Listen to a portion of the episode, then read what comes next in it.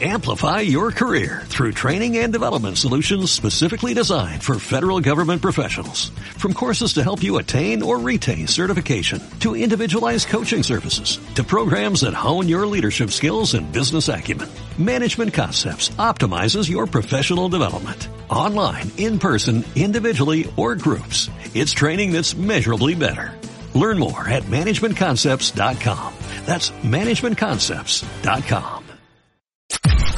Podcast Millennium.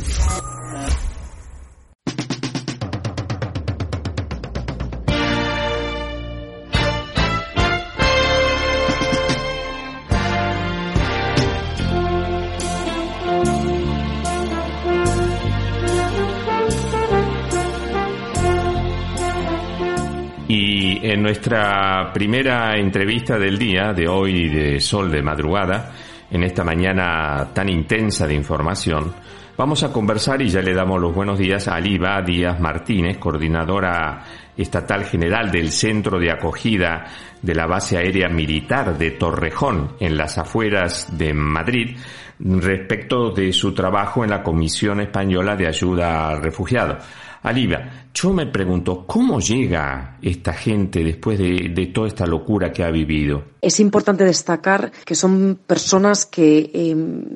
no, han previsto tener que emigrar. Eh, son personas que tenían una vida muy normalizada en Afganistán, eh, junto con sus familiares, con sus seres queridos, y, su proyecto vital se ha roto abruptamente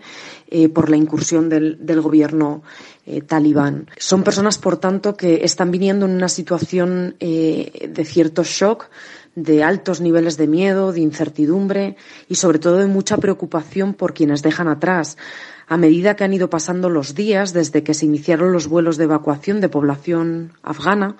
eh, ha crecido la preocupación de las personas por saber qué posibilidades van a tener sus familiares de, estar en una lista, de poder llegar a Kabul, de poder entrar al aeropuerto y de poder subir al avión. Y es por eso que se hace imprescindible facilitar que estas personas puedan entrar en contacto con sus familiares para tratar de bajar un poquito ese nivel de preocupación. Por lo demás, las personas que llegan eh, llegan prácticamente con lo opuesto. Hay mucha necesidad material, por así decirlo, desde el vestuario hasta el cargador de sus teléfonos móviles, eh, un juguete, algo con que entretenerse los niños, dado que es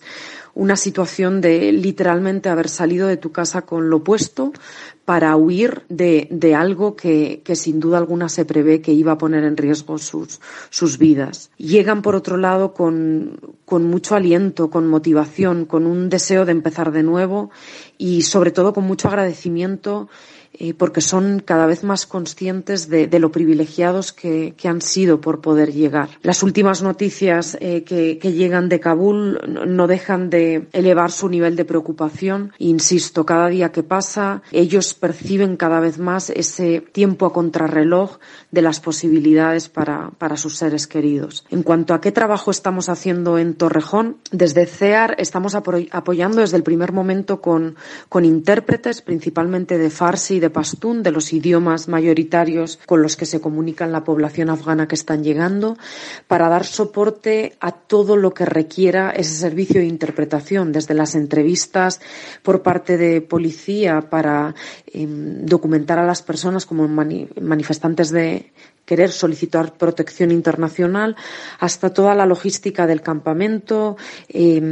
responder a las dudas que surgen en esa vida de campamento y, por supuesto, hacer el servicio de interpretación profesional en torno a las entrevistas de valoración social, entrevistas que estamos llevando a cabo a través del Ministerio y de las entidades que gestionamos plazas del, del sistema estatal de acogida para poder detectar eh, con la información más precisa posible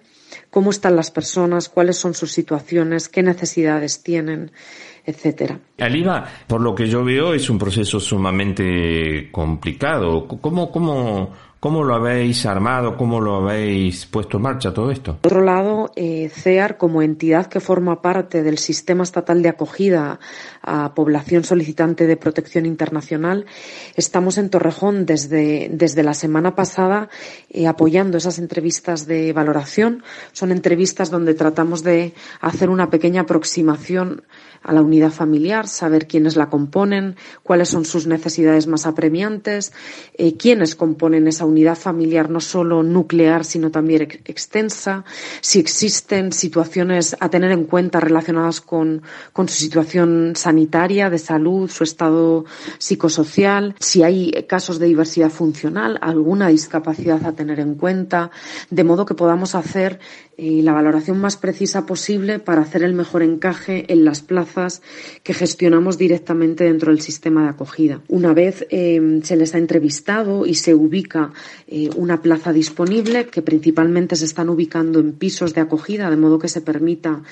mantener la unidad familiar siempre junta, aunque esto no quita que puedan ser acogidas en otras modalidades de dispositivo tipo centros o minicentros, lo que hacemos es organizar toda la logística para lograr sacar a las personas eh, entre las 24 48 horas máximo desde que llegan a Torrejón hasta que son derivadas a la plaza de acogida. Pero estas personas eh, necesitan descansar, necesitan sentir que han llegado ya a un espacio físicamente seguro para poder empezar a pensar en el futuro. ¿Cómo sigue el proceso? Desde el plano más social, eh, desde CEAR lo que hacemos es, eh, en el marco de este programa de acogida, acompañar los trámites básicos iniciales.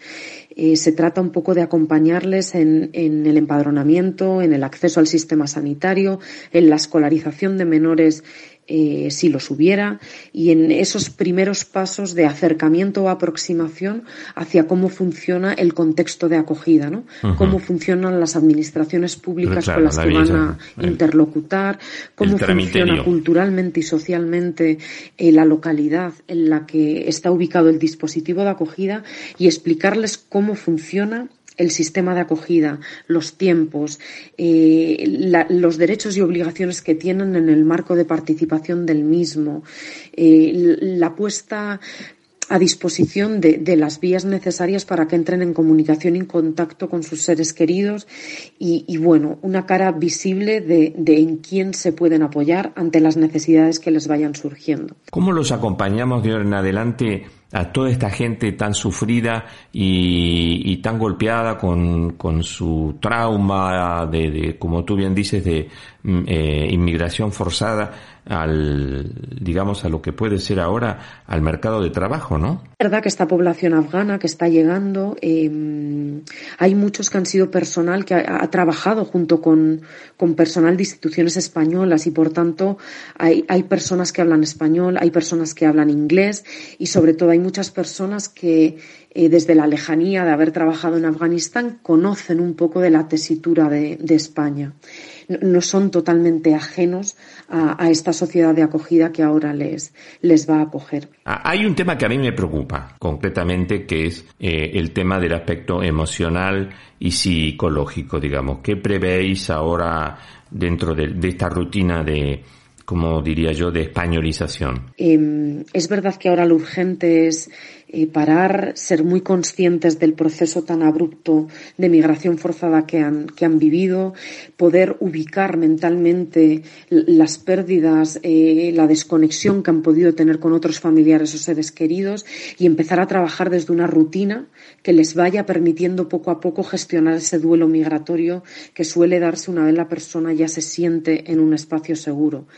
Esto se apoya desde un plano psicosocial por parte de profesionales de CEAR y a partir de ahí se empieza a trabajar muchas otras cuestiones que, son claves para, un proceso de, integración o de inclusión en la nueva sociedad. Empiezan a trabajar en torno al aprendizaje del idioma, en torno a muchos talleres de contextualización y conocimiento de la sociedad acogida y poco a poco y dependiendo sobre todo del nivel de aprendizaje del idioma que vayan adquiriendo poco a poco, todas las cuestiones relacionadas con su formación para el empleo, la homologación de su titulación si existiera, la búsqueda activa de empleo eh, y otras cuestiones eh, más vinculadas con su participación social y comunitaria en esta nueva sociedad de acogida. Eh, pese a la situación tan dramática que han vivido eh, y esa ruptura tan, tan rápida y abrupta de su, de su proyecto de vida, son personas que están llegando con motivación, con ganas de empezar de nuevo, sobre todo en el caso de las familias, que están llegando muchas familias numerosas, con muchos menores muy pequeñitos a cargo y, sí que tienen como una necesidad urgente de poner un, punto y, aparte y empezar, empezar de nuevo. Tienen muchas ganas de, proyectarse ya en, lo que saben que va a ser su vida en el medio plazo, porque si algo comparten las familias o lo que están verbalizando, por lo menos en, en nuestras aproximaciones con ellas, es que son muy conscientes de que no van a poder volver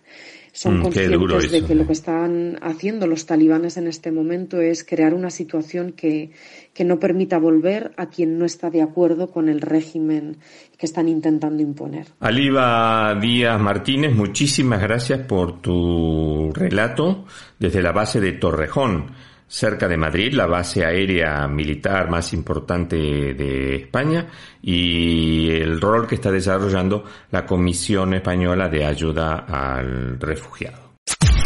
Podcast Millennium.